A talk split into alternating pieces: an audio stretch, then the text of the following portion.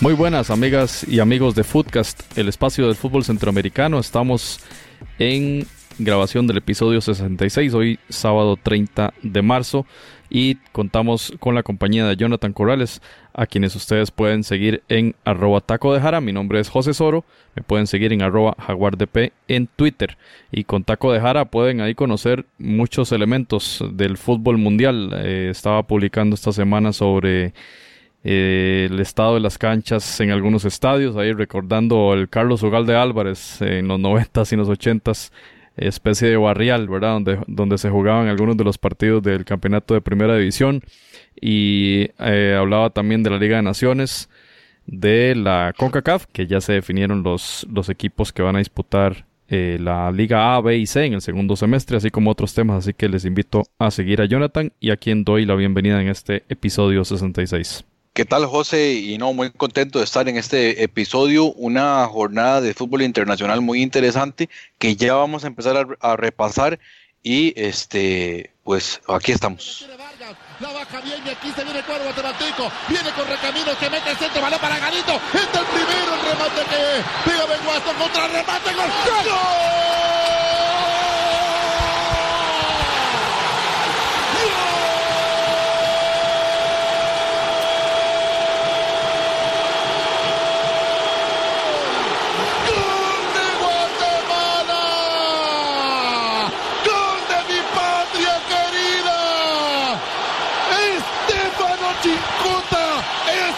con el pan bajo el brazo. Ese toma un rebote fuera del área y la pelota al fondo. ¡Qué Keylor ni qué nada! ¡Vencemos a los ticos! ¡Gol! ¡Gol de Chincota! ¡Gol sobre Keylor! Guatemala 1, Costa Rica 0. Y así tenía que Y bueno, y vamos a empezar en el tema porque en la fecha FIFA fue bastante abundante. Los, los equipos aprovecharon muy bien eh, esta, esta ventana de, de, juegos en los cuales los, pues, los, las selecciones pueden traer a los legionarios. Y uno de los partidos que del que vamos a empezar a hablar eh, en este momento es el de Guatemala contra Costa Rica en el histórico eh, Mateo Flores donde Guatemala vence 1 por 0 a la selección tricolor. Y para ello quién mejor que Minor Mazariegos desde Ciudad de Guatemala a quien pasamos a saludar Minor ¿cómo estás? Eh, ¿Qué tal, José y Jonathan? Un gusto saludarlos desde Guatemala. Aquí voy a platicar un poquito de fútbol. Ah, Minor, ahora, ahora que hablábamos del estado en las, de las canchas de antaño, no sé si hay en Guatemala hay algún caso, bueno, en el caso de, de, Costa Rica está este lugar en San Carlos, Costa Rica, llueve mucho, entonces antes, cuando no tenía cancha sintética, los barriales eran terribles. No sé si en Guatemala hay un caso como este. Fíjate que en este, momento en este momento no hay ningún caso así en, en la liga hubo un tiempo en el que el cemento escobeso se inundaba, pero, pero no, eh, ya han arreglado esa, esa situación. Eh, y, y, en los lugares que llueve, como que buscan, buscan jugar no en el momento que llueve, ¿verdad? Para tratar de evitar eso.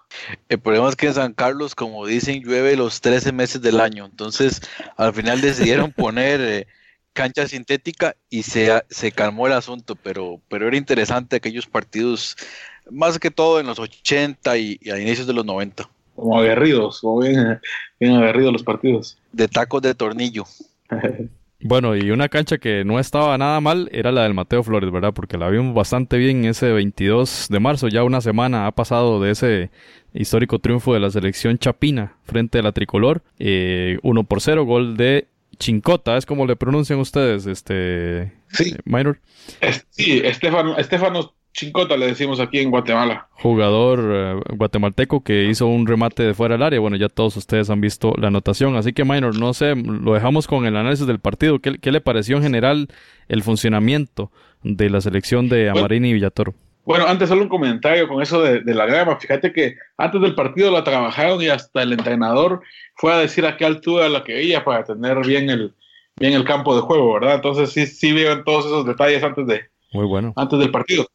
Y bueno, sobre el análisis ya habíamos hablado un poquito eh, antes de Amadini Villatoro y su estilo de juego, que fue exactamente lo que vimos en ese partido ante, ante Costa Rica, un sistema bastante defensivo, eh, pensando siempre primero en tener ordenada la parte de atrás de, la selección e intentar de, forma muy vertical en, algunas situaciones eh, buscar el ataque. Y de hecho, eh, Guatemala no, no, tuvo mucho, mucho ataque, no le dio tanto problema a Keylor Navas y el gol llegó en una jugada, en, en un rebote. Y si retrocedes un poquito, venía de un pase desde la defensa. Entonces, es como que muy, muy el estilo de Marini que, que hemos visto con Guastatoya, ¿verdad? Eh, Estefano Cincota también. Eh, no sé si, si ustedes eh, hayan visto que en la selección de Guatemala anteriormente estaba Walter Clavey. A él no lo quería llamar, eh, muchos medios lo pedían en la selección y, y Walter Clavey no quería. De hecho, decía que, que, a él no le servía un jugador que solo corría y no le pegaba. Y bueno, en este caso fue la, la anécdota de que él fue el que le pegó a la pelota, ¿verdad? Minor y él no, no, no quiso meterse en polémicas porque ahí vimos que al final del partido lo, lo entrevistaron y le preguntaron sobre eso y él mejor decidió no, no meterse mucho.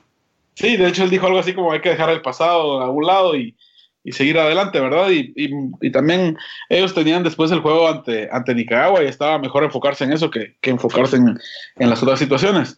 Eh, yo, yo siento que Guatemala sí tuvo bastante sacrificio en este partido ante Costa Rica porque si te das cuenta, eh, los jugadores costarricenses son, son un poquito más rápidos y físicamente más potentes.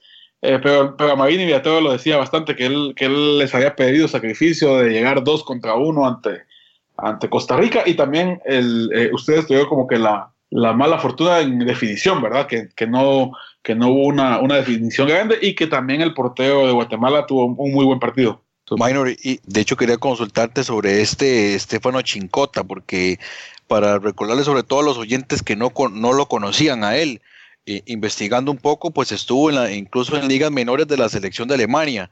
Luego como que pasa ahí por algunas ligas regionales en Alemania, tercera división, y el Guastatoya es el que lo, pareciera que lo rescata, ¿verdad? Del fútbol europeo.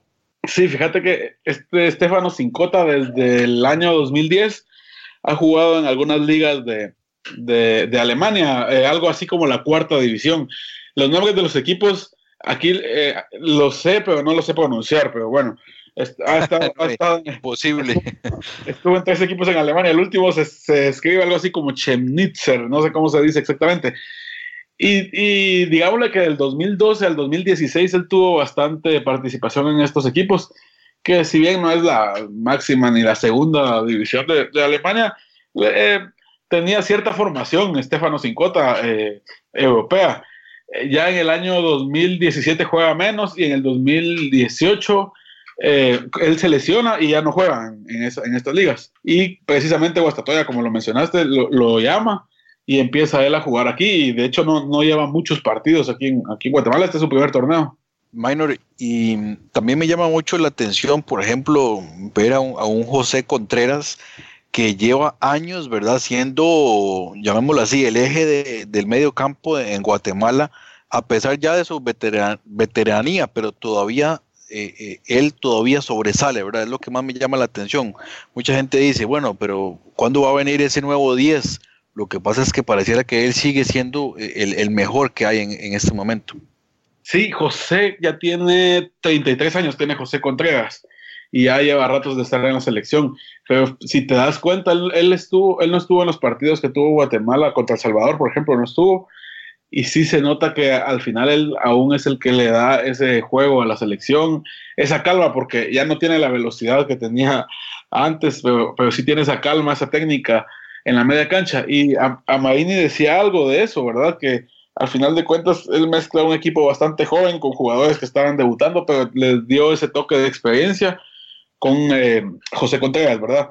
Y al final de cuentas, eh, en los equipos tienen que jugar los que mejor lo hacen, y en este momento, en su posición, él sigue siendo de los mejores. Y pues eh, tenemos que esperar que, surja alguien que, lo pueda sustituir también, ¿verdad? Vimos ahí un, un planteamiento táctico de, de Amarini Villatoro, un 3-5, un, un 5-3-2 que con mucho orden, eh, mucha entrega, ¿verdad? Sobre todo veíamos en, en las imágenes de la, de la, transmisión donde él siempre eh, eh, decía, bueno, eh, meter, meter, meter y, creo que ahí Costa Rica en ese choque falló un poquito, como que no entendió que Guatemala estaba jugando a, un nivel un poquito más. Pero no sé, Minor, después, después del partido en, la prensa, ¿cuáles jugadores destacan o si se destaca más el trabajo, ese trabajo táctico de, de Amarín y Villatoro? Mira, en, en primer lugar sí se destaca la parte táctica de, de Villatoro, eh, que al final sí le funcionó, eh, bien lo mencionabas, un, un sistema 5-3-2, eh, bastante sacrificados por los costados, pero sí hubo jugadores así como, como Alejandro Galindo, que tuvo, tuvo un muy buen partido y, y, se vio que corrió mucho más de lo que lo hace regularmente. O sea, sí se vio como el sacrificio de, algunos jugadores como él. Estefano Cincota en la, en la banda también tuvo un muy, buen partido y el porteo eh, Nicolás Jaén, a él fue en el que la prensa se enfocó y te digo, o sea, hasta en las notas de, de, Fox Sports, de ESPN y de algunos canales destacaban la actuación del porteo. Eso tuvo también mucho que ver que del otro lado estaba Keylor Navas, entonces había esa cuestión así como el porteo del Real Madrid ante el porteo suplente en ese momento de Municipal, ¿verdad? Eh, y, tuvo, tuvo, un par de atajadas buenas y era el primer partido que él jugaba, bueno, había jugado dos antes, pero el primer partido que jugaba en el Estadio Nacional Mateo Flores con la, con la selección de Guatemala. ¿Y qué podemos decir de Nicolás Hagen entonces? Este, Minor, eh, me sorprende lo de suplencia. Yo, yo pensé que era titular en el municipal pero entonces, ¿cuál ha sido la, trayectoria en estos años? Bueno, es un jugador muy joven, 22 años, pero ¿qué ha sido él en, el, último, en el último año y cómo llegó ahí a, ser uno de los convocados por Villatoro? Fíjate que, que Nicolás eh, viene, él viene de, jugar en la en selección, estuvo en la sub-17, en la sub-20 y con Municipal ha tenido el pequeño detalle de que a pesar de que es bueno, siempre ha tenido de compañero a a Mota, que es el portero que anteriormente estaba en la, en la selección nacional. Entonces, ha jugado con Municipal cuando Mota, cuando este portero Mota se ha lesionado. Eh, hace poquito jugó como unos cuatro o cinco partidos que estaba lesionado el portero. Mota ya tiene como, ha de tener como 35 años. Entonces, mucha gente, la gente lo pide de titular y lo ha pedido y lo ha pedido, pero no, pero tal vez aquí eh, no le dan mucha confianza a los jugadores tan jóvenes. Pero en cuanto a selecciones, él sí viene de un proceso, estuvo en la sub-17, estuvo en la sub-20, ahorita está empezando en la, en la mayor. Em, ya había jugado ante Cuba un partido en, en Quetzaltenango y contra Ecuador jugó medio tiempo. Ese es su, su gran eh, tiempo. Ah, vino a Marini Villatorio y él dijo, él es mi portero titular. Esa fue como que la diferencia. Ya, ya no se fue por, por los porteos eh, antiguos, digamos, de hecho ni convocó a Ricardo Jerez, que está en Colombia, sino que se quedó con, con Jaén de aquí. Y, solo como, como dato, hoy Jaén va a ser titular en, en, Municipal, ya no por lesión, sino que porque el entrenador decidió meterlo de titular hoy.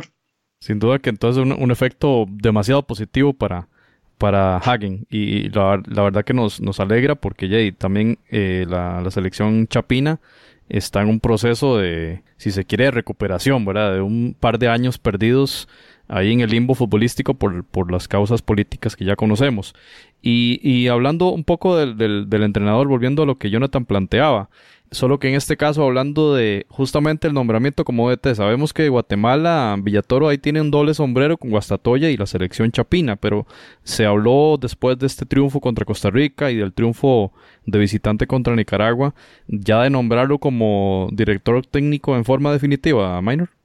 Fíjate que, por cierto, eso de doble sombrero me, da risa porque precisamente vi una foto hoy de él entrenando con Guastatoya y tiene la gorra de la selección de Guatemala y tiene una chumpa de, de, Guastatoya.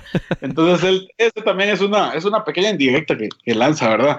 Fíjate de que la otra vez lo comentaba, eh, toda la gente, toda la prensa, todos piden a, a Villatoro para técnico de la selección. El asunto está en que, eh, yo había dicho junio, pero es a finales de mayo, se van a realizar las elecciones eh, de la FEDEFUT. Y, y él tiene contrato en Guastatoya hasta junio. Entonces, como que los tiempos están siendo así como que bastante exactos para que al momento de ingresar el nuevo, eh, la nueva directiva de la FEDEFUT y él termine su contrato en Guastatoya, decidan eh, si contratarlo o no. Te digo, todo apuntaría que sí, pero como en estas cosas uno nunca sabe si si los nuevos vengan ya con un plan y algún entrenador que ya tengan. O sea, eso sí no, no lo tenemos bien claro, pero que la gente y la prensa lo piensa si es así, que él tiene que ser el técnico de la selección. Sí, a mí me parece que, que él, no, no solamente lo que hemos dicho ya de, de la parte táctica, eh, eh, la parte de la confianza del jugador, él ya se está metiendo en un tema ya psicológico, porque eh, hay que decirlo, Minor, el partido contra El Salvador fue muy malo, ¿verdad? O sea, el, el, el, el sentir o, la imagen que dejó era muy pesimista. Y con este resultado, que incluso pudo haber sido un empate, yo creo que la, el, el resultado hubiera sido de igual manera eh, positivo, sobre todo lo, lo, que decía en la parte psicológica, que el jugador vuelva a creer en sí mismo y volver a creer en el talento guatemalteco, ¿verdad? Te digo, antes del partido, aquí se decía, no, Costa Rica nos va a ganar. O sea, te digo, en, en el ambiente de la gente normal, común y corriente, se decía, no, Costa Rica nos va a ganar, pero tenemos que jugar mejor, no como contra El Salvador. Que el problema contra El Salvador no fue perder, porque esos, ese resultado se puede dar, sino que perder de, la, de, la, de una forma tan, tan horrible. Ese fue, ese fue el problema. Y el problema que tenían, que tenía clave, y es de que él quería inventar algo para lo que Guatemala no está capacitado en este momento. O sea, un estilo de juego que no podemos hacer y que no se hace en la liga. Al final de cuentas, la selección es un reflejo para nosotros de nuestra liga, porque todos los jugadores, menos uno, pertenecen a la liga nacional. Entonces tenés que adaptarte a cómo se juega en la liga. Obviamente tratando de exponer lo, mejor que puedas, pero no se puede inventar. Te digo, selecciones así como las de ustedes, eh, los jugadores vienen de no sé de cuántas ligas, pero, pero vienen de, de, diferentes ligas del mundo y pueden adaptarse diferente. En cambio, aquí tenemos de los 21 convocados, sean 20 de la Liga Nacional de Guatemala, ¿verdad? Minor, y pensando en esa evolución de la, de la selección chapina, y tomando en cuenta que no va a disputar la Copa Oro 2019, por supuesto que entonces las miradas están enfocadas en la Liga de Naciones de CONCACAF. Guatemala está ubicada en la Liga C, en el grupo C, justamente, con Puerto Rico y con Anguila, sorteo que se realizó esta semana. Eh, ¿Qué repercusiones ha habido en, en Guatemala respecto de esta ubicación de, de, la selección chapina en este grupo, C de la Liga de, de Naciones? Sí, al final de cuentas es la liga que nos toca jugar, ¿verdad? La, la Liga C, Puerto Rico eh, tenía de técnico a, a, este Guevara, que creo que lo acaban de, de, cambiar. Y en realidad para Guatemala esos partidos, si no mal recuerdo, son en septiembre. Y eh, deberíamos de, de, ganarlos, ¿no? O sea, hay que respetar a todos los rivales, pero sí deberían de ganar esos partidos ante Puerto Rico. Puerto Rico viene de perder cuatro partidos seguidos y se ubica en el puesto como 33 de 36 selecciones que tiene la CONCACAF. Entonces, eh, no debería de ser eh, eh, ninguna dificultad y Guatemala debería de, estar muy ordenado teniendo todo este tiempo, porque ahorita estamos en, ¿qué? mañana iniciamos abril, mayo, junio, julio, agosto, se tienen cinco meses para poder planificar estos, estos juegos, ¿verdad?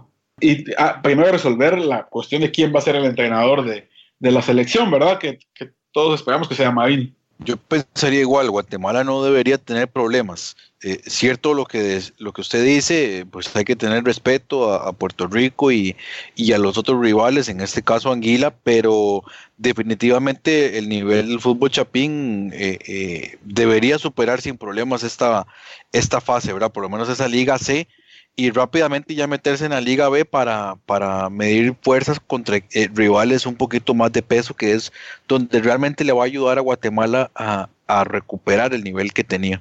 Sí, te das cuenta, en la Liga C no hay ningún equipo de Centroamérica, solo nosotros. De ahí todos son, eh, son las islas y no y las islas más pequeñas que tiene, que tiene la CONCACAF, ¿verdad? Mayro, entonces esperar ese, ese tema de las, de las elecciones. Y no sé si hay alguna fecha, algún otro amistoso ya pactado del que se haya hablado eh, previo a, y como preparación también a esos juegos contra Puerto Rico y contra Anguila. ¿Ya se ha hablado algún fogueo eh, antes de septiembre?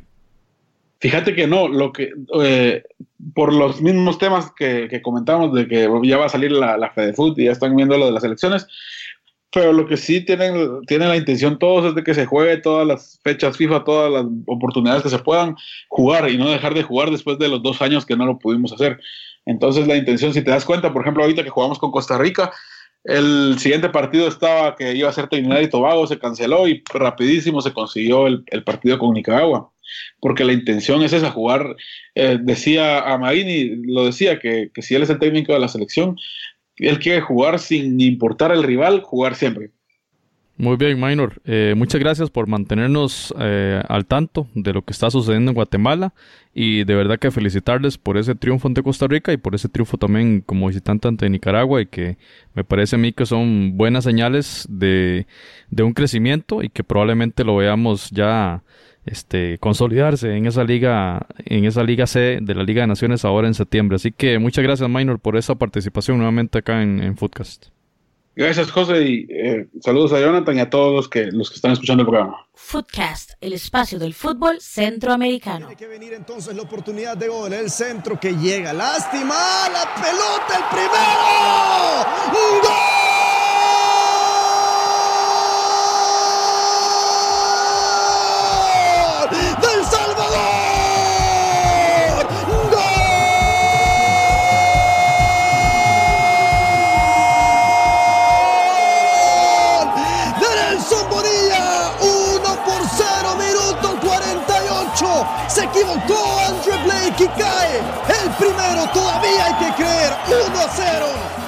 Bien, pasamos a hablar entonces de lo que, lo que está pasando con la selección del Salvador, que afortunadamente logra la clasificación a la Copa de Oro, que era lo más importante sin duda alguna, pero también eh, tuvieron un partido amistoso que les fue bastante bien y pareciera que el optimismo empieza a crecer.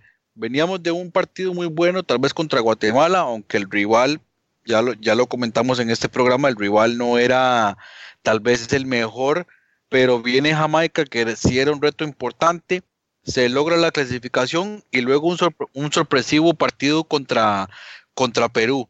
Para hablar de esto, pues tenemos el agrado de, contar con, con, nuestro amigo Pablo González desde San Salvador a quien pasamos a saludar. ¿Qué tal, Pablo? Y cuéntanos cómo viste ese partido, sobre todo contra Jamaica. Hola, Jonathan. Un saludo para ti, un saludo para todo el equipo. Siempre un placer poderlos saludar desde acá, desde esta calurosa San Salvador. Eh, pues la verdad es que nosotros acá, creo que toda la afición, toda la prensa, muy sorprendida por lo que por lo que la selección del Salvador ha estado logrando, ha logrado en esta en estas dos fechas FIFA. Primero con el partido contra Jamaica que no había un mañana, se tenía que ganar y luego contra el amistoso eh, ante Perú que se ganó 2 a 0. Eh, dos, dos resultados positivos que si bien en cuanto a los resultados eh, pues sorprende la victoria ante Perú y se logra el objetivo contra Jamaica, pero que dejó muchos análisis en cuanto al desempeño futbolístico de la selección del Salvador. Entonces, eh, hay como un, como un sabor agridulce para, para los que somos un poco más, más, más escépticos o, digamos, más rigoristas a la hora de, de analizar eh, las, las, actuaciones de la selección, pero realmente luego de, esta ola, digamos, el año pasado de resultados variopintos, es decir, resultados negativos, se perdió contra Bermuda incluso en Liga de Naciones, entonces eh, muchas personas, mucha afición y, la prensa no creía mucho en lo que la selección del Salvador podía lograr. Pero al final pues eh, la impresión es positiva de que al final el técnico mexicano Carlos de los Cobos va encontrando al equipo, va encontrando ya a su base de jugadores con los que va a enfrentar la próxima Copa Oro y probablemente con los que vaya a enfrentar la eliminatoria ya el, próximo año. Pablo, te saluda José Soro. Y, quería conversar un poquito, o preguntarle más bien sobre ese partido contra Jamaica en específico, ¿verdad? Porque el, el primer gol llegó al minuto 49. No sé cuál fue el ambiente que, se vivía en el Cuscatlán todo el primer tiempo sin, sin, sin lograr anotar y por supuesto que ocupaban eh, no solo la victoria, sino una ventaja de, de, bastantes goles. Al final el 2 a 0 es suficiente para clasificar, pero estuvieron caminando sobre la, sobre la cornisa, ¿verdad? No sé, e, ese primer tiempo, cómo se vio Pablo y, y, el resto del juego, ¿verdad? Tras ese 1 0 también, porque un empate jamaiquino era fatídico para la selecta.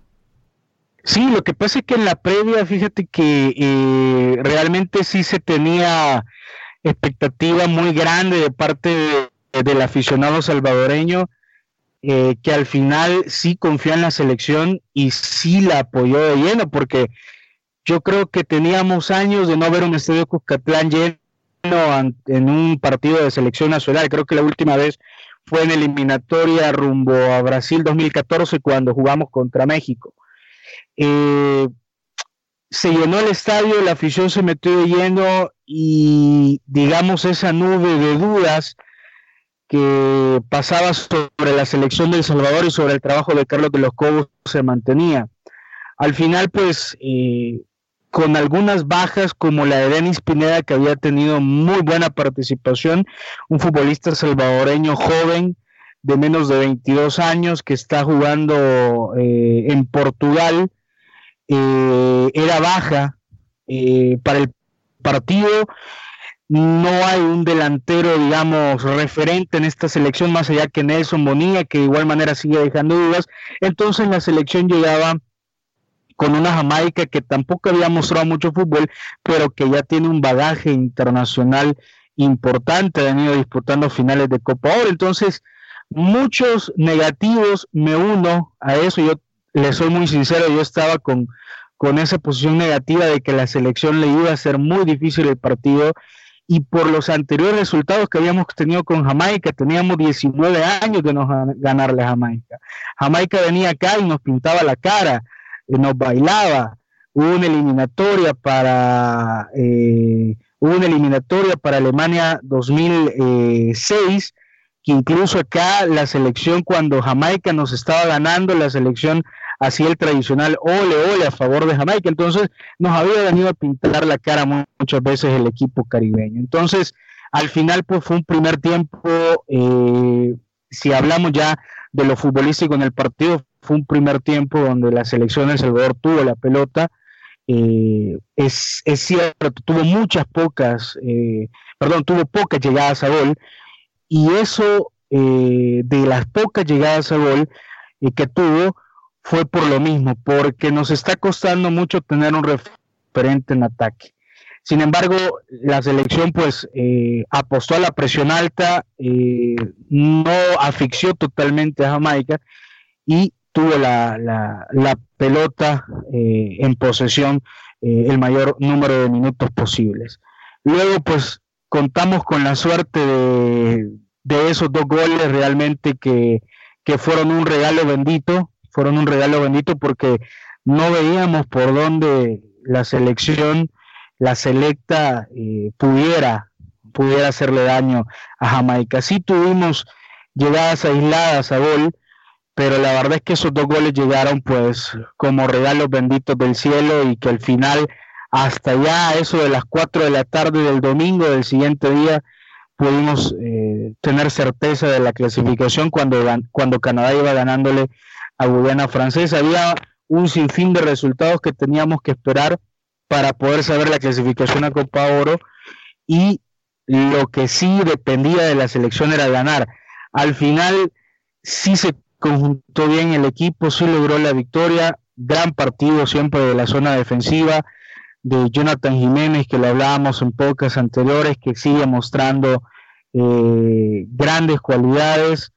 Eh, el desempeño que ha tenido Oscar Serén, también jugador de Alianza, y aparte pues los refuerzos que ha tenido con jugadores de Santa Tecla, Gerson Mayen, eh, muy bien en la media cancha, Narciso Orellana, Iván Mancía, jugador de Alianza también en la defensa, con Roberto Domínguez, un jugador que también había jugado a la par de Iván Mancía en Santa Tecla, ahora Roberto está en Club Deportivo FAS, pero que se están consolidando como los dos defensores, los dos defensas centrales que van a que van a ser los, los estelares en esta selección salvadoreña. Creo que dejando a un lado el resultado, lo que hemos visto de estos partidos, eh, del partido contra Jamaica, que ya tenemos una base y vamos viendo lo que Carlos de los Cobos quiere con la selección y cuáles van a ser sus jugadores eh, en las próximas competiciones. Pablo, en el caso de Nelson Bonilla, eh, ¿cuál es tu perspectiva? Digamos, ¿se tenían algunas expectativas altas en su participación eh, ¿cómo está su rendimiento de cara a lo que, bueno, yo me imagino que para Copa Oro sí estaría eventualmente fito, a no ser de que todavía Carlos de los Cobos quiera echarse un pulso con él, ¿verdad?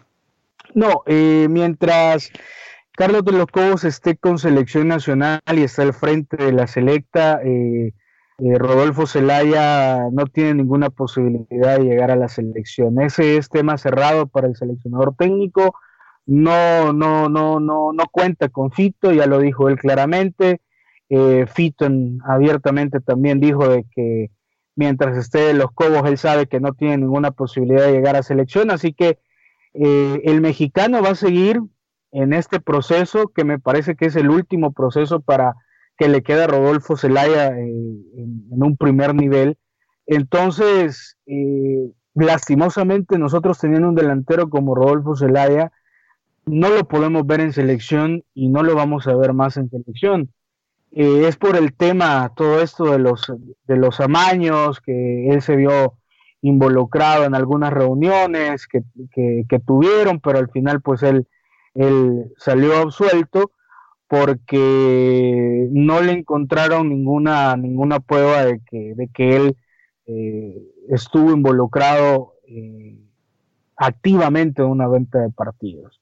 Al final este tema, pues espinoso, tiene, divide a la afición porque algunos lo quieren a, Rodolfo Zelaya en la selección, otros no. El seleccionador, por su parte, ya ha dicho y, abiertamente y lo ha decidido así, Rodolfo Zelaya no cuenta eh, y no será convocado mientras él esté en selección nacional. Y por el lado de Nelson Bonilla, es el único nueve de área que tenemos actualmente de nivel, está jugando pues en un fútbol tailandés que ni siquiera podemos ver los partidos acá. Eh, ha destacado porque estaba en un equipo que recién eh, se salvó del descenso en el fútbol tailandés, lo contrata el vigente campeón del fútbol de allá, entonces ese respaldo y ese bagaje lo, lo mantienen como el delantero referente de la selección, pero aún así no tiene las cualidades, la capacidad y la calidad que pudiéramos tener con Rodolfo Zelaya, que yo considero eh, haría más competitiva esta selección nacional.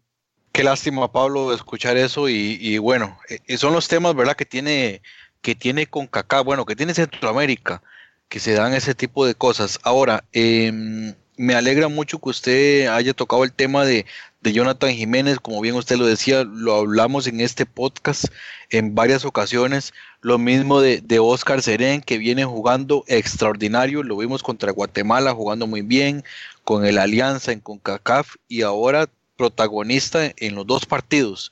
Ahora, yo le quería consultar sobre algo que, bueno, mencionabas ahí un poco en, Twitter y, es sobre el tema arbitral. El, eh, ¿Crees que se, digamos, se vio afectado eh, Jamaica por el arbitraje o, crees que fue un, en ese sentido estuvo bien? No, mira, la verdad es que, que fue un partido que el, que el árbitro costarricense lo sacó pues yo creo que sin tanta polémica. Realmente no sé qué se habrá hablado en Jamaica, pero la expulsión al final del jugador eh, jamaiquino del fútbol de la MLS, eh, la verdad fue, fue justa, incluso Jamaica tuvo algunas acciones. Darren Mattox Correcto, Darren Mattox. Eh, tuvo algunas acciones donde se pudo se pudo haber quedado con uno menos desde antes de esa tarjeta roja y el árbitro pues se guardó muchas tarjetas en el primer tiempo, no se quiso complicar. Normalmente estos árbitros, eh, independientemente de la nacionalidad, siempre en CONCACAF son bastante localistas y lo podemos ver en eliminatorias. Eh, un poco va el balance a favor de, del equipo local, guardándose tarjetas, siendo un poco más permisivo para el local, pero en esta ocasión yo creo que, que, más allá de que si quizás eh, se pudo guardar algunas tarjetas y por ahí se puede hablar de, de, polémica en ese sentido, pero al final eh, la victoria fue, fue contundente en ese sentido y el árbitro no fue muy protagonista durante el partido. Pablo, eh, viendo el panorama, digamos, de, de, Liga de Naciones, que, bueno, logran clasificar la selecta a, esa Liga de Naciones también, a la, Liga B, ¿verdad? Este, el, esta semana, el 27 de marzo, la CONCACAF realizó el sorteo y eh, concluye, o más bien determinó que en el grupo B estaría la selecta junto con República Dominicana, Santa Lucía y Montserrat. Eh, ¿Qué repercusiones ha habido en El Salvador respecto a este sorteo y a, cómo se eh, finalmente los, rivales que tendrán en, en septiembre en esta Liga de Naciones, en el grupo B de la Liga B de esta nueva competición? Sí, ya lo, ya lo veíamos venir y sabíamos de que si no clasificamos a, la Liga A íbamos a seguir jugando con, las islas eh, y así fue. La verdad es que ya en este, en este, en ese, en esa fase jugar contra Montserrat, eh, jugar contra Dominica, contra Antiguo Barbuda, pues daban lo mismo porque son selecciones y son islas que mantienen un nivel muy parecido. Lo único que queda claro y que ese sentimiento eh, en conjunto de toda la afición y, la prensa es que la selección está obligada eh, a, ser el ganador del grupo, a ser el ganador del grupo y clasificar eh, sin tanto problema a, a la Liga A. Aunque te digo que hay algunos que también, y más que todo por la historia que tiene la selección, que por muy buena generación que nosotros tengamos, ir al Caribe siempre se nos complica. No sé por qué, probablemente por el viaje, probablemente por las canchas, probablemente porque eh, sea, no sé, en una fecha complicada, a mitad de temporada, no sé pero siempre se nos complica. Incluso algunos se sorprendieron por la derrota contra Bermudas el año pasado, pero algunos decían, eh, podía, podíamos perder porque Bermudas nos ha ganado, nos ganó en eliminatorias a Corea y Japón 2002. Incluso fue una eliminatoria donde ni siquiera pasamos a, fase, eh, a la fase eh, que precede al hexagonal. Quedamos eliminados con una derrota ante Bermudas. Entonces los caribeños cuando vamos a las islas no siempre vamos a traer, no siempre vamos a traer goleadas. Sin embargo, con este formato de Liga de Naciones que es a visita recíproca acá en el país, pues la selección está obligada a ganar con solvencia, con contundencia, y a pesar que se, que se complica un poco la visita al Caribe, estamos todos conscientes de que eh, la selección debe de ganar el grupo y debe de clasificar a la liga así o sí porque los seis ganadores de grupo me parece que son los que los cuatro ganadores de grupo son los que clasifican a la liga. Sí, así es. Y, qué interesante que usted menciona esto de Bermuda porque eh, de hecho, bueno, esa derrota sorpresiva de El Salvador y luego que el Bermuda le gana de visita a República Dominicana y es quien finalmente también siento yo que le ayuda a clasificar a, a El Salvador porque República Dominicana ganando hubiera terminado con los mismos puntos, pero una mayor diferencia de goles. Todo ese conjunto de resultados que al final se dieron para que El Salvador quedara ahí entre los primeros lugares. Y le voy a decir una cosa, el tema de que El Salvador le cueste las visitas al Caribe, yo creo que no solamente es del Salvador, eh, también le afecta a otros equipos centroamericanos como Costa Rica. Entonces sí es tal vez el aspecto físico del juego y las canchas, esto que ustedes mencionan, le afecta mucho al jugador centroamericano en general. Eh, de mi parte, yo creo, eh, Pablo, haciendo un cierre eh, en el del Salvador, creo que a pesar del pesimismo, ¿verdad?, que, que, se viene presentando para Copa Oro, el equipo llega bien, al menos en el aspecto mental, llegaría bastante fuerte. Ojalá que, las expectativas no sean solamente eh, hacer un buen papel, sino ojalá una clasificación a segunda ronda. Sí, yo creo que el formato y, y el nuevo formato y las nuevas selecciones que van a ser parte de Copa Oro, yo creo que van a permitir a la selección eh, tener la posibilidad mm, por lo menos de llegar a cuartos de final. Vamos a ver eh, en cuanto al bombo que le toque, porque me imagino yo que como clasificó como eh, prácticamente el último lugar de clasificación, porque solo clasificaban los, los 10 primeros lugares y la selección clasificó en la posición número 10, me imagino que va estar en un bombo complicado donde va a tener por lo menos a dos rivales fuertes, por lo menos a un México, a un Estados Unidos y seguramente a una selección eh, centroamericana, ya sea Panamá, Honduras o Costa Rica. Desde ya te digo que así probablemente sea. Entonces nos vamos a estar jugando esa clasificación. Eh, esperemos que lleguen acuerdos de final, que esta selección, muchos dicen joven, pero la verdad no es una selección joven.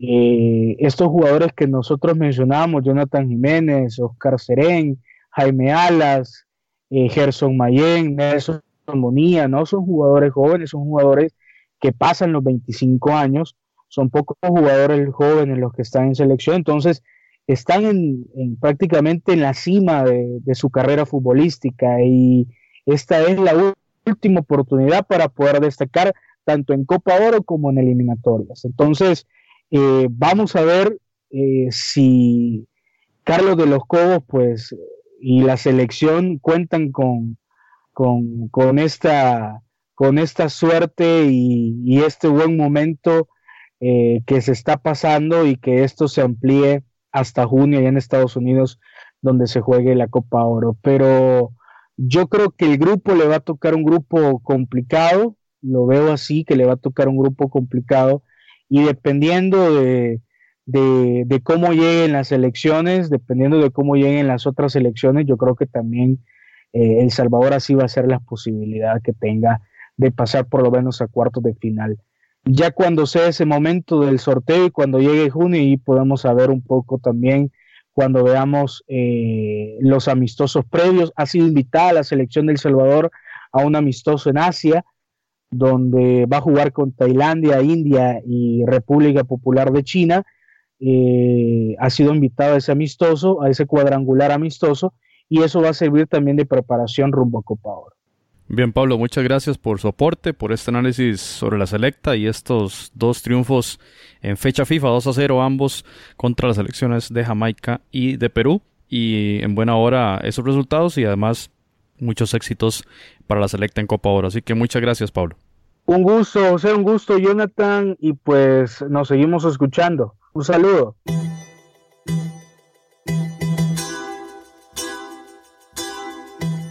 Usted puede escuchar otros episodios en foodcast.org.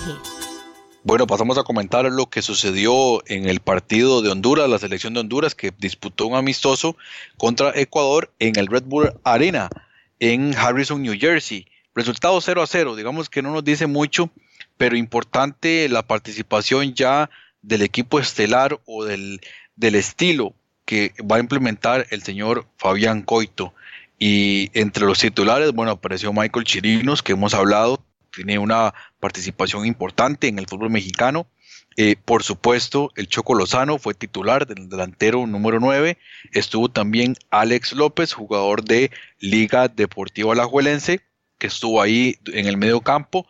Y, igual, complementando el trabajo en el medio campo, estaba Luis Garrido, también de Liga Deportiva Alajuelense, y Henry Figueroa, también jugador eh, de, Liga Deportiva Alajuelense. Destacar ahí también estuvo Albert Ellis, como acompañante del Choco Lozano en, ataque y el señor Brian Acosta, que hemos hablado bien de él en su participación sobre todo en, Europa. Y ahí en la defensa, complementando también eh, participación de Minor Figueroa, pues obviamente el capitán y yo creo que el líder de, este, de esta selección, Emilio Izaguirre, que desde que el Celtic cambió de técnico, prácticamente ni siquiera ha sido convocado, así que debe estar haciendo mucha amistad con Cristian Gamboa. Y el caso de, de Brian Bekeles, que fue el lateral por derecha. Y en la portería, por supuesto, el señor López, Luis López, Búa López, es el que está ahora en, en, la portería. Y en la banca estuvo Rubilio Castillo, quien es el delantero del, del Deportivo Saprissa, quien no tuvo participación en, así brevemente, en el caso de Ecuador, hay que decir que tuvo una, un equipo importante, digamos, eh, ya lo habíamos comentado que tenía la alineación titular o la convocatoria titular. Sin embargo, por ejemplo, sorprende a uno ver en, eh, de titular al, al, señor Leonardo Campana, quien recordarán ustedes que tuvo una excelente participación en el torneo sudamericano sub-20, que le dio la clasificación al Mundial y fue titular en este partido.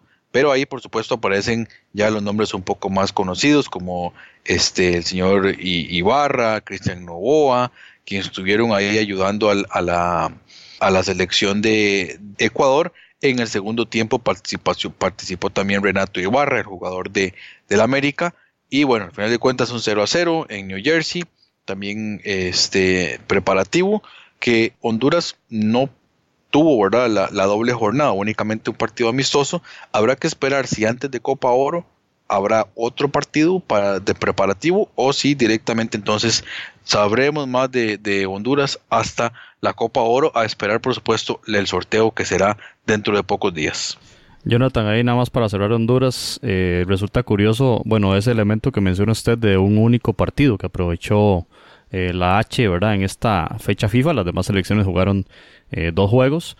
Y por otro lado, el tema de los cambios, ¿verdad? Que Fabián Coito solo hizo un, una modificación. Entonces me resulta bastante interesante. En el caso ecuatoriano ya aprovecharon cuatro cambios, pero Honduras hizo solo una, una modificación. En especial es de, de, llamar la atención eh, en virtud de que los amistosos son justamente para probar jugadores, ¿verdad? Y, y lo, lo, que usted mencionaba del jugador del Deportivo Saprissa, Rubilio Castillo, eh, de prácticamente no, no, le dio, no le dio minutos a este jugador, lo cual llama la atención y en general, bueno, me parece a mí que empatar contra Ecuador es, eh, yo lo denominaría un, un, buen resultado y vamos a ver cuál es la evolución de la selección eh, catracha a cargo ahora entonces del uruguayo Fabián Coito y, y por supuesto que esperaremos entonces a ver también el sorteo de Copa Oro para poder eh, posteriormente analizar eh, con más profundidad eh, este trabajo que viene haciendo el nuevo técnico. Ahí esperamos contar con la participación de Julio César, ¿verdad? Del diario Díaz que nos ayude a, analizar este tema. Pero bueno, en general un resultado, si se quiere, positivo de la, de la H contra una selección de Comeol. Y pasamos ahora a la selección pinolera, que también tenía, al igual que la selecta, tenía un juego clave, trascendental para la clasificación a la Copa Oro y también ver qué puesto iba a terminar ahí en, en, en la Liga de Naciones, que es una especie de clasificación, digámoslo así, para la siguiente fase, ¿verdad? Que ya vienen las tres ligas, la A, la B la C. Al final, entonces, Nicaragua necesitaba ganar en ese partido de cierre, la cuarta fecha de esta Liga de Naciones. El partido se llevó a cabo el 24 de marzo y era en Barbados. Al final, la selección pinolera logra ganar con un gol de Juan Barrera, un gol de taquito, gol histórico porque le determina este ese pase a la, a la Copa Oro, la selección canalera pues saca la faena y termina al final en el, ahorita vamos a ver la tabla, pero le, da lo suficiente para calificar a la, a la, a la Copa Oro y, y también, eh, bueno, ya por tema de gol diferencia no logró colarse ahí entre los primeros puestos para llegar a la Liga A pero sí va a estar en, en, esa Liga de Naciones en la Liga B.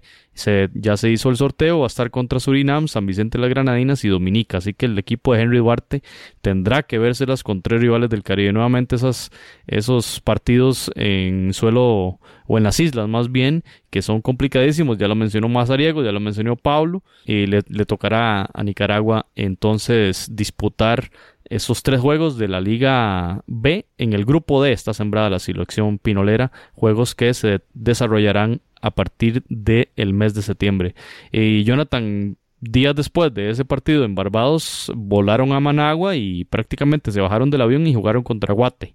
Y al final termina ganando la selección de Amarini y Villatoro, ¿verdad? En ese 0-1 en Managua, pero que realmente era un partido de que se había pactado ahí, como lo mencionó Mazariegos, en virtud de la declinación de Trinidad Tobago de, efectuar este partido contra, contra la selección chapina. Eh, un, un, resultado negativo ese segundo, pero eh, la verdad que era lo más importante es, lo sacó Henry Duarte y su equipo, que era ganar en Barbados eh, como finalmente sucedió. Sí, bueno, de nuevo Juan Barrera, ¿verdad? Casi que la estrella insignia de este, de este equipo, jugador del Municipal de Guatemala. Le alegra uno, bueno, en lo, en lo, personal me alegra muchísimo esta clasificatoria. Le permite también quedar en el, en el grupo, perdón, en la Liga B, que era otro de los temores de no quedar en, en esa, en, en, esos primeros 10 puestos. Y como comentábamos antes en el caso de El Salvador, también le benefician los resultados.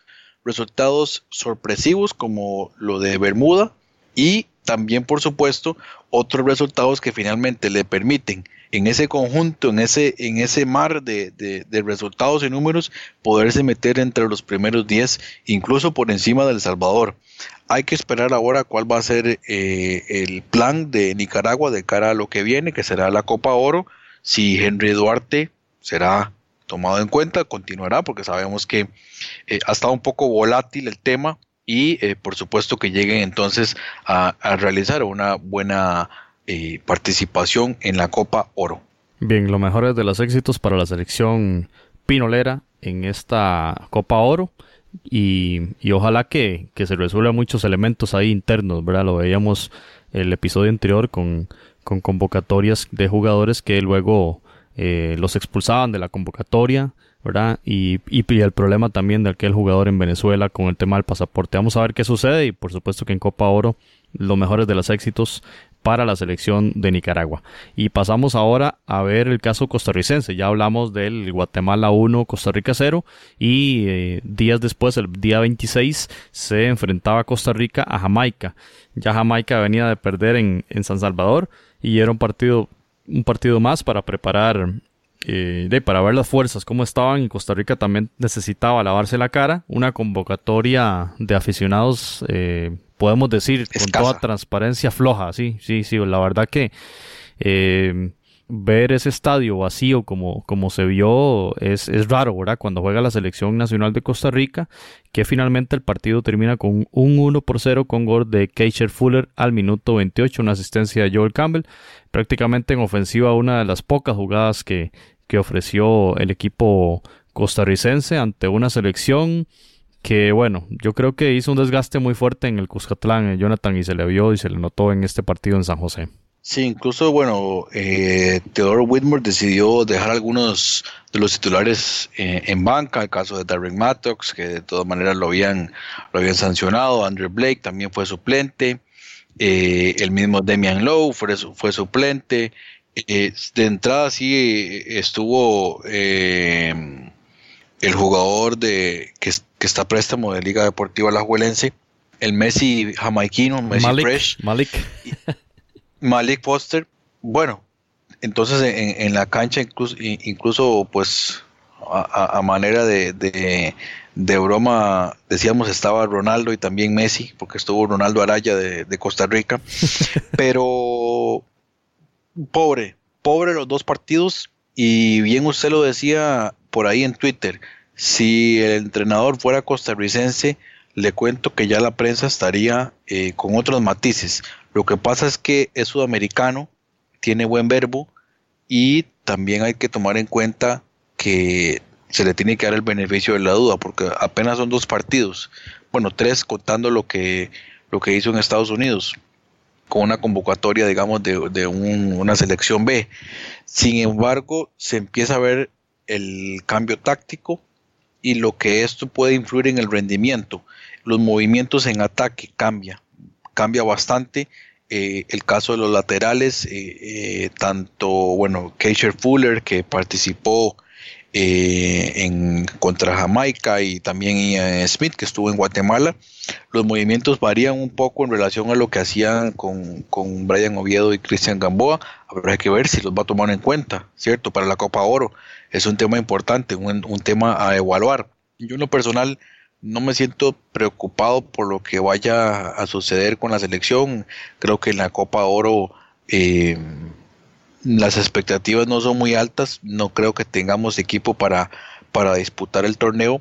Sin embargo, la preocupación más grande viene en los jugadores de recambio. Eh, seguimos contando y, la selección se sigue sosteniendo en los mismos nombres. Joel Campbell, Brian Ruiz, Celso Borges, eh, Giancarlo González, y pareciera que eh, el recambio no ha llegado. Hay algunos nombres que se vienen asomando.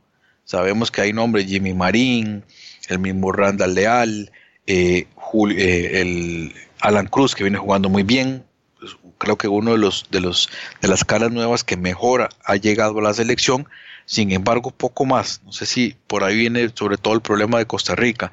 Le ha costado encontrar ese recambio y lo cual pueda tener una influencia un poco mayor cuando se dispute la eliminatoria. De momento, pues hay tranquilidad, no conformidad, pero sí hay tranquilidad de que para la Copa Oro la selección pueda ir ya tomando un poco más de, de, ritmo y la idea de juego que quiere implementar el profe Matosas, pero definitivamente ya hay algunos puntos a evaluar de cara al futuro. De esos nombres de las nuevas figuras de la selección nacional de Costa Rica, creo yo que Alan Cruz es el que podemos decir tuvo una mejor participación en ambos juegos porque lo de Marín y lo de Leal no fue tan positivo como, como se hubiese esperado. Yo sí veo positivo el, a ver, e, estos minutos que le ha dado Matosa, especialmente en el partido contra Jamaica, al delantero Myron George, ¿verdad? Como esa, ese 9 espigado, fuerte, pivoteador que, que requiere cualquier selección. Ahora lo hablaba Pablo respecto a, a, Nelson Bonilla en la selecta, ¿verdad? Bueno, Costa Rica también anda buscando ese reemplazo, ¿verdad? Porque lo tuvo, creo que el último jugador que tuvimos de ese, de ese talante se llama Álvaro Saborío. ¿verdad? Porque la, lamentablemente no, no le pudieron poner en ninguno de los dos partidos un pase con ventaja, ¿verdad? Ese es el problema. Sí, y bueno, recuerdo una jugada de Brian por la derecha, hace un centro a tres dedos, pero la, bola le salió muy ancha, le salió muy alta también y no, no le llegó de cabeza a Myron George.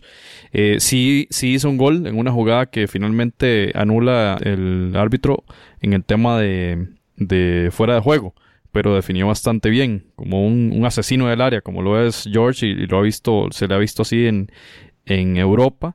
Pero bueno, eh, yo veo positivo esos minutos que se le dan a George y positivo lo de Fuller. Sí me parece en el tema de los de laterales, Jonathan. Bueno, yo me pongo a pensar en, en, en Oviedo y en Gamboa. Yo me atrevería a decir que no se le va a convocar. O sea, si la, la situación difícilmente cambia en abril para estos dos jugadores en sus clubes y si no juegan, pues difícilmente se les convoque.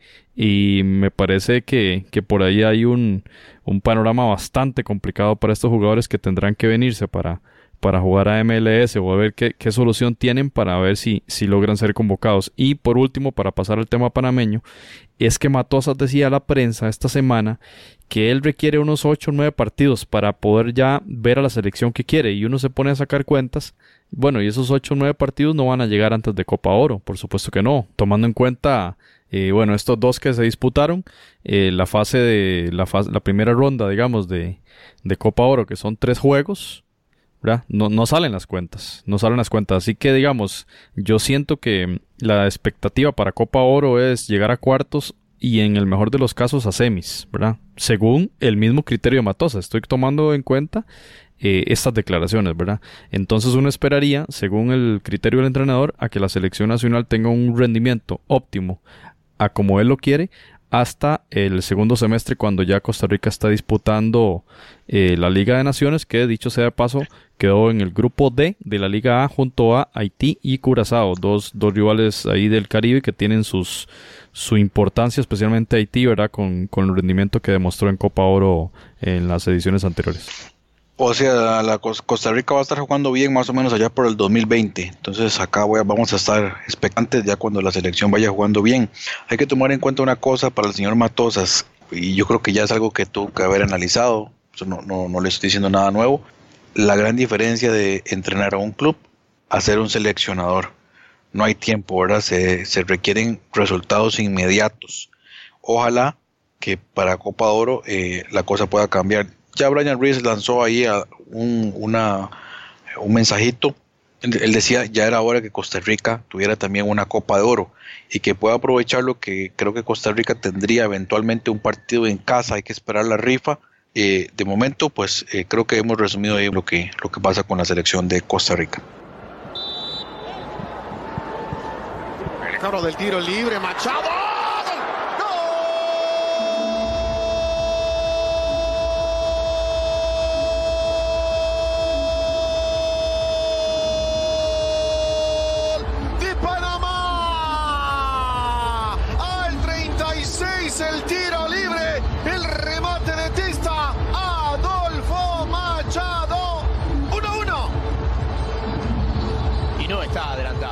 Y para finalizar entonces el repaso de las elecciones centroamericanas, el caso de Panamá, que creo que es la que mejor sale parada de esta doble fecha FIFA con ese empate histórico frente a la selección de Brasil en el estadio do Dragao en Porto, eh, obviamente Portugal, partido que se disputó el sábado 23 de marzo.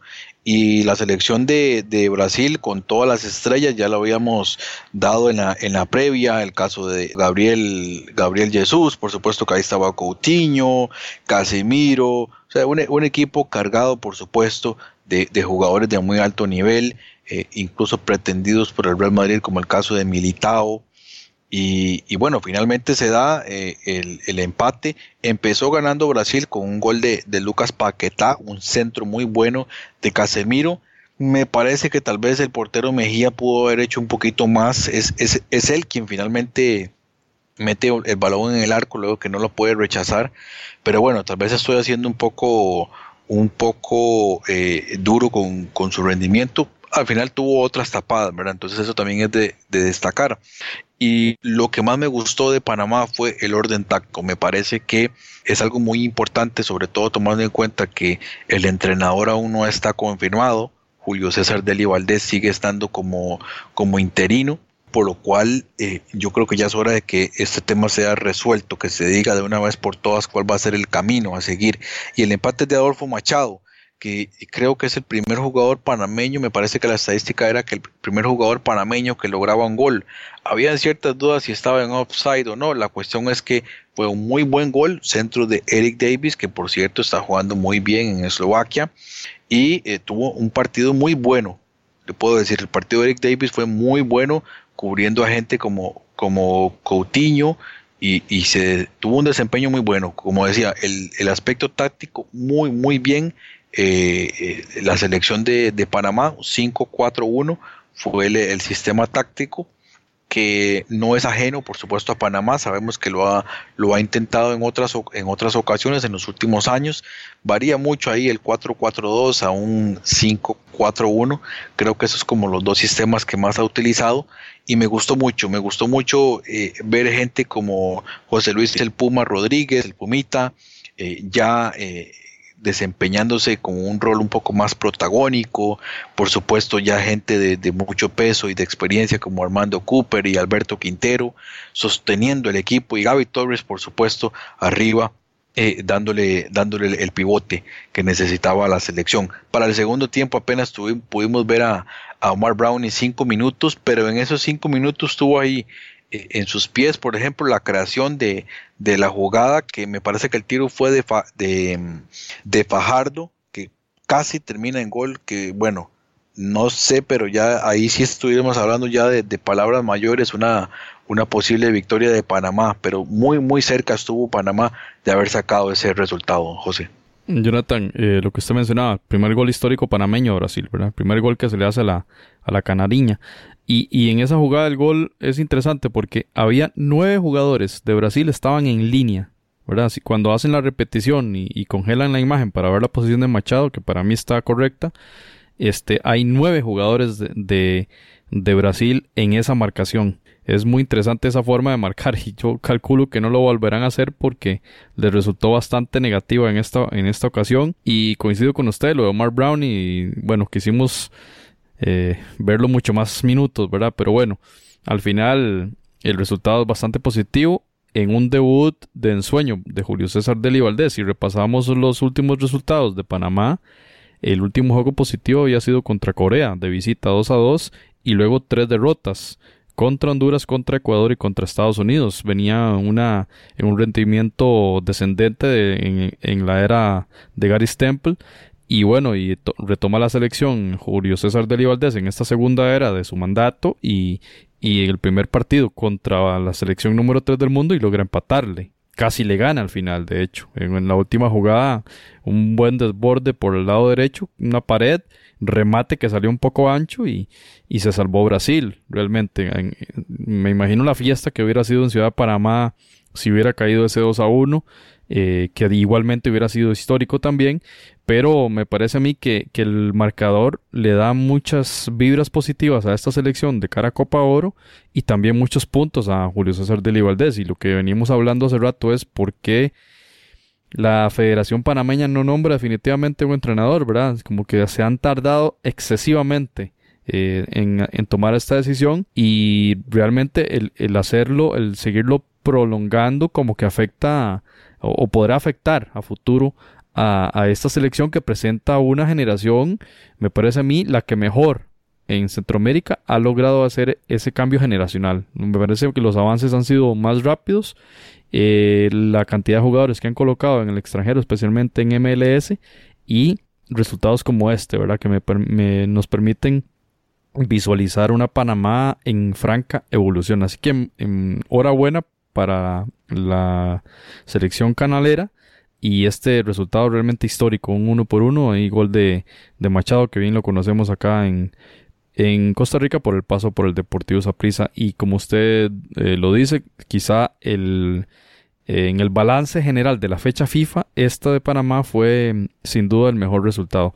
Jonathan, afecto de cierre, vamos a hablar de un poquito en resumen de lo de Liga de Naciones nuevamente, porque si repasamos la tabla, prácticamente como decía Pablo, El Salvador se mete en el puesto número 10, entró cuando se estaba cerrando la puerta entró El Salvador y logró clasificar por encima de Montserrat por dos goles de diferencia. El Salvador termina con un más 5, con 9 puntos, y Montserrat, que quedó de 11, terminó con un más 3. O sea, estuvo nada la selecta de quedar fuera.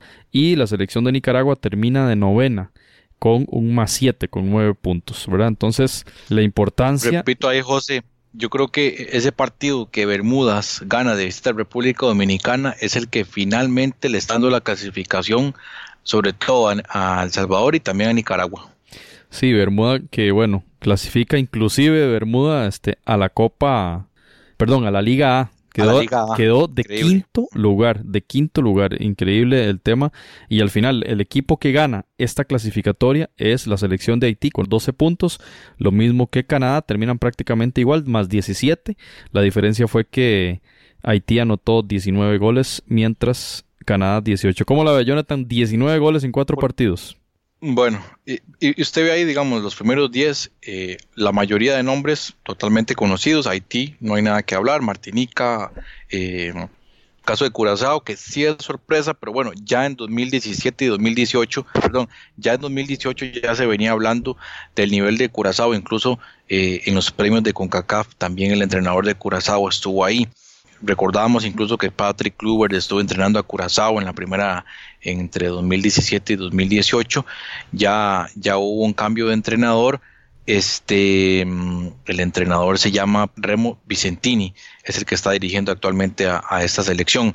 Y eh, luego de ahí Cuba, también Guyana, me parecen nombres conocidos, Jamaica, Nicaragua, El Salvador, pero Bermudas es como la sorpresa más grande, creo yo, en este momento, en el 2019 y lamentablemente leíamos ahí la historia de Montserrat, eh, lo compartía también con usted, de, de, esa, de estos jugadores de Londres que llegaron a reforzar la selección de Montserrat, estuvieron literalmente a un pelo de clasificar a Copa de Oro, lo cual hubiera sido realmente histórico e interesante, parte de lo que tiene esta, esta área de CONCACAF. Bueno, Jonathan, y, para cerrar, eh, ese equipo de Curazao, ¿verdad? Que, que se las verá contra Costa Rica también en ese grupo de Copa Oro. Eh, ya la gente aquí en, aquí en el país eh, está hablando de que qué rivales más flojos nos tocaron, que qué mal, que no sé qué, que van que se va a pasar, perdón, en la Liga de Naciones, sí, en la Liga de Naciones, que qué rivales más flojos, que, se va a pasar muy fácilmente. Yo nada más les digo lo siguiente. Cuco Martina, Ruendly Martina, eh, jugador de este equipo de Curazao, juega en el Feyenoord, en la primera división de Holanda. Ya ha jugado en el Twente, en el Southampton, en el Everton y en el Stoke City, ni más ni menos. Así que, así como él, hay otras figuras en ese país de Curazao, que recordemos eh, es un territorio de Países Bajos, ¿verdad? Entonces, para que la gente em, comprenda un poquito estos temas, ¿verdad? O sea, eh, hay jugadores allí que van a Europa a jugar con mucha más facilidad que los nuestros. Así que para quienes menosprecian de entrada estos, estos eh, equipos, lo mismo para Haití, ¿verdad? Que hay jugadores en la Liga 1 de Francia, pues están bastante equivocados. Sí, creo que la misma ignorancia, ¿verdad? Ya usted hablaba del caso de Coco Martina. Bueno, yo en lo personal, que sigo mucho la Premier League, pues eh, ya es un jugador bastante conocido. Y también, por supuesto, el caso de Leandro Vacuna, que de hecho ya lo hemos visto en Copa Oro, en Copa Oro de la edición anterior. Eh, tuvieron muy buena participación este Leandro Vacuna. Recuerdo siempre, siempre el Aston Villa le anotaba al Tottenham. eh, muy bueno este Leandro Vacuna. Actualmente está en el Cardiff City de la Premier League. Y lo digo, no hay que pecar, este, caer en este tema de la prensa, menospreciando a los rivales. Curazao es un equipo muy fuerte, juega muy bien, fue uno de los mejores en esta Liga de Naciones y tampoco menospreciar el caso de Haití. Ya tendremos tiempo para analizarlo. También tiene gente eh, eh, en ligas europeas. Hemos hablado ya del caso de, Wild Ronald Guerrier, que no, sí, no fue convocado en este último partido, pero eh, ha tenido participación incluso en Champions League con el Karabakh. Entonces, tendremos tiempo de analizarlo. Sí, el, el grupo a priori, esto sí, tal vez tomando en cuenta los otros, los otros grupos, tal vez el de Costa Rica es el más favorable, pero aún así complicado. En esta Liga A, por supuesto, llegan los, los equipos en mejor rendimiento de la CONCACAF. Bien, muchas gracias Jonathan por este aporte y por todos los aportes. Gracias a Minor Mazariegos, gracias a Paulo González por esos enormes eh, comentarios, esas, enormes aportaciones que nos brindaron desde Guatemala y desde El Salvador respectivamente. Y les invitamos a todos ustedes a que nos sigan en redes sociales, arroba FoodcastCR en Twitter y FoodcastCR también estamos en Facebook para que este, estén al tanto también de otras noticias que estaremos divulgando por estas vías. Muchas gracias por escuchar el episodio 66. Tendremos a una figura muy reconocida en el medio de comunicación costarricenses para el episodio 67, así que les adelanto eso de parte del equipo de Foodcast. Muchas gracias y nos escuchamos muy pronto. Footcast.